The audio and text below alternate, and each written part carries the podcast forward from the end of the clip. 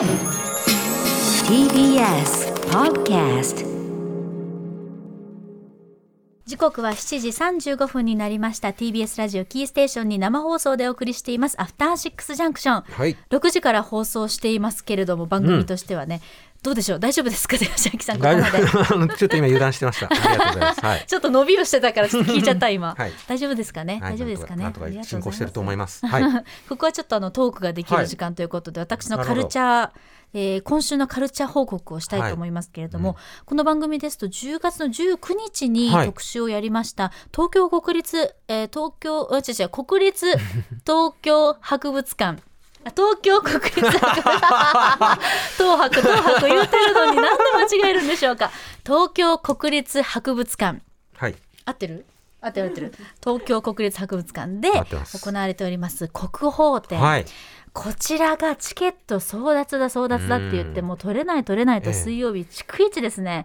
まあもう小言を言っていたんですけれども なんと私の友人があのーまあ会期ごとによってそのはいチケット解禁日っていうのがあるんですけど、ええはいもうそこでみんなでですね4人組もう小学校からの仲間なんですけど4人組で「や!」ってみんな仕事してんのに こっそり「や!」って言って取りに行って奇跡的に4人中1人がおー4枚チケットをゲットできましておーすごい。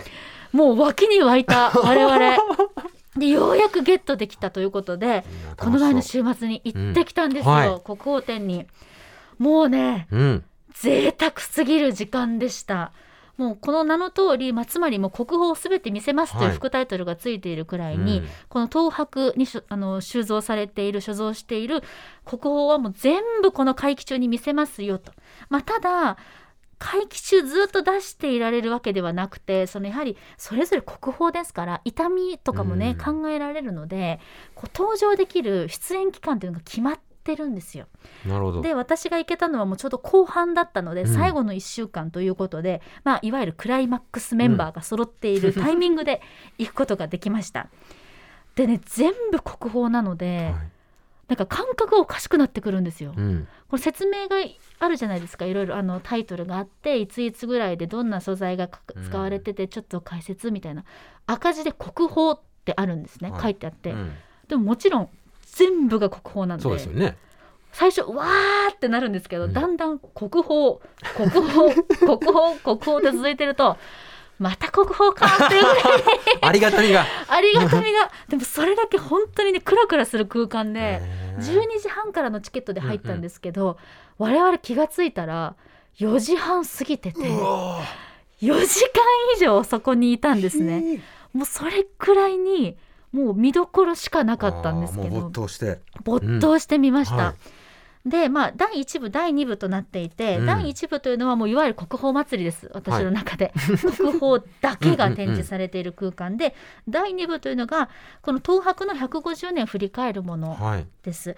でもう本当にこれはですねあの贅沢なもうなんて言うんでしょう贅沢の極みなんですけどこの第2部では重要文化財とかは展示されてるんですね。うんただそれまでに散々国宝を見てるから まあ重要文化財ねみたいな気持ちになっちゃった自分をとてもあのうん反省はしているんですけれども、うんうんまあとにかく見どころしかなくて最も印象的だったのが皆さんね単眼鏡？はい。あの双眼鏡の片方だけのもので、こう近くまでこう寄れるものを皆さんそれぞれお持ちになってじっくり一個ずつご覧になってた方が本当にたくさんいらっしゃったんですね。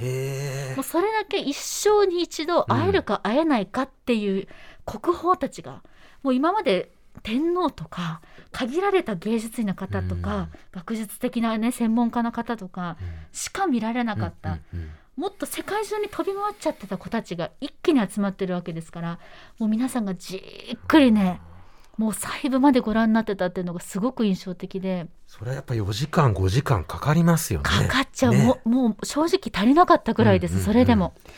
最初に入ってバーンってあったのがはい「洛中洛外図屏風船木本」というもので、うんうんこれは400年前ぐらいの京都の様子が、もうずらーっとこう街の様子が描かれていて本当にこう江戸江戸だよなだよな合ってるよな、その街え今日あ江戸時代うん。のその京都の街で生きる人たちが生き生きとこういろんなシーンが描かれているんですね。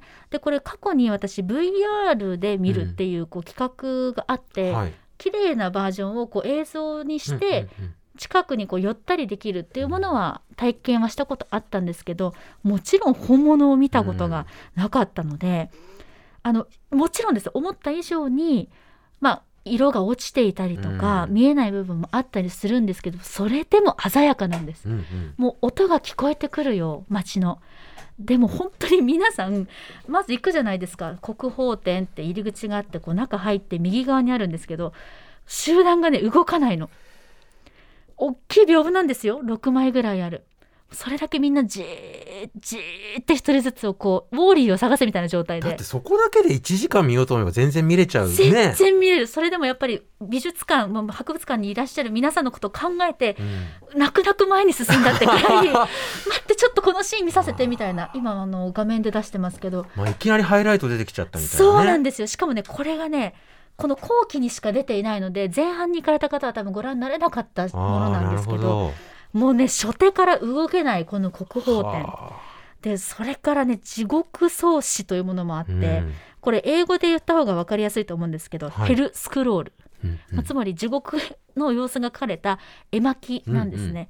もうそれもね朱色で描かれた血であったりとかこう火の色がねすごく怖くうん画面出してもらってますけどね。はい、うん。こうなんかまさに地地獄のこうわめき声とうめき声がこう聞こえてくるような,、なんかオーラが。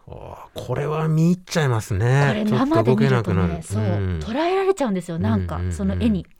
でさらに法隆寺に収められている者たち、はい。国宝たちも我々こんなこんな一般庶民が見ることができる 素晴らしいチャンスでして、うん私ねこれねはい。検索していただくとみ皆さん必ず教科書とかで見たことあると思うんですけど「八橋蒔絵螺鈿硯箱」はい。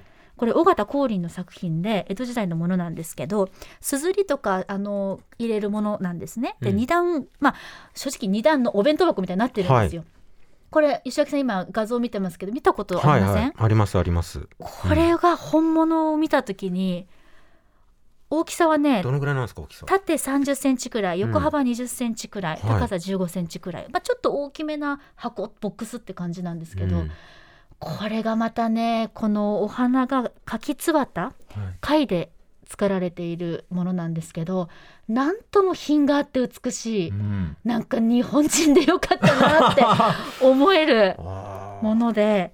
ゆいさんこれメモを取りながらこうええ。見ていったんですあか。いえこれはもう記憶をもとに今改めて書き直してるんですけどそれだけもうね衝撃が強かったんですよ。うんうんうん。すげえっていう。ここも人だかりできてましたしそして埴輪。はい。蛍光武人。あこれもよくね教科書とかで見ましたね。こう。いろいろ甲冑をつけていて、こう目がねこう今いわゆるこう塩顔ってんですか、はい。一本線。でね塩顔。塩顔。高さ130.5センチ。確かに塩顔。古墳時代で群馬の、えー大田市からうん。出てきたこの、このね埴輪が吉明さんこれ画像で見るとあんま分かんないと思うんですけど、イケメンだったの。そういう視点ですか？イケメン。びっくりしちゃった。女子4へー。人みんなえ？めっちゃイケメンじゃね？ってなって。あみんな一致したんですね。はいお花がねツンとこうね凛々しくてはい。でこの目も力強くもあり優しいんちょっですよとトロンとしてるところもありますよね。そうなんですよで結構ね深くまで掘ってあるんでこれうん私いろんなもう360度から見に行ったんですけど、うん下から見上げても眼光鋭いんですよ。正面から見ると優しくてあなるほど。これは高橋一生ばりの輝きを保っている もう私これ高橋一生じゃんとか言って喋っちゃいけないんですけど小さい声でご本人聞いたらびっくりするだろうな。本当にこう喜んでいただけると幸いなんですけど国宝ですから流れでね。国宝ですから、うん国宝ですから。もうそれだけねで細部までこの紐の部分とかもね意外と細かく、丁寧にこの繊維質が表現されていてこれが国宝たるゆえんかとなるほど。本物に見て思いました。今ね高橋一生さんとこう並べてええ。埴輪を。そうなんです。僕ら鑑賞ししてますけれども、ええ確かにちょっとこのねそう。メロウな感じは。あメロウな感じ、はい。ありがとうございます、そう。埴輪この埴輪メロウな埴輪にメロウっていうねことを使っているかわかりませんけれども。もうしっかりこのねあのぬいぐるみも、うん。スーベニアショップですごく人気で売り切れ続出なんですって、ぬいぐるみがある。でもこれにあったら買いたくなあっちゃう。ーちょっといいですね。それはね。私はポストカードには我慢でしましたけど欲しくな添えたくなっちゃう日常にって思うぐらい。散財したんですか？散財しました。ああ何買いました？もうなんかねあのカンカンとか。絵が描かれたカンカン。船木本のカンカンが欲しくて、はいはい。手元に船木本が入ると思ったら安いもんじゃないですか、買っちゃって。でも確かにちょっとぬいぐるみは気になりますね。めちゃくちゃ可愛いんですよ。でうん。埴輪道具とか埴輪とかのねこれ今あ見ていただいて。これは可愛い。このねこの蛍光の武人のぬいぐるみはねうん。可愛い。確かに。でも本物見るとかっこいいってこのギャップなるほど。国宝。やっぱりね国宝すごい。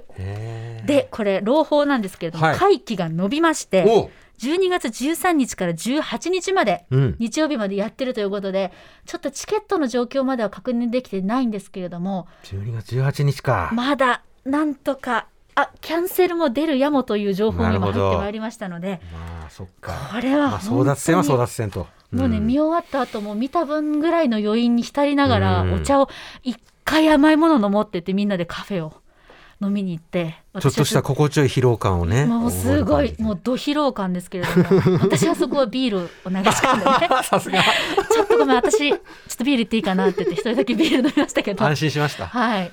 いや本当にあまだ若干数時間帯によっては残ってるみたいですね、うん。本当にすごく詳しい方であろうという方から、はい。初めてこういう博物館に来たというようなご家族連れの小さいお子さんもいらっしゃってたので年内最後の大インパクト大イベントとして引き続きおすす。めでございます。はい、国宝展のお話でした。After Six Junction.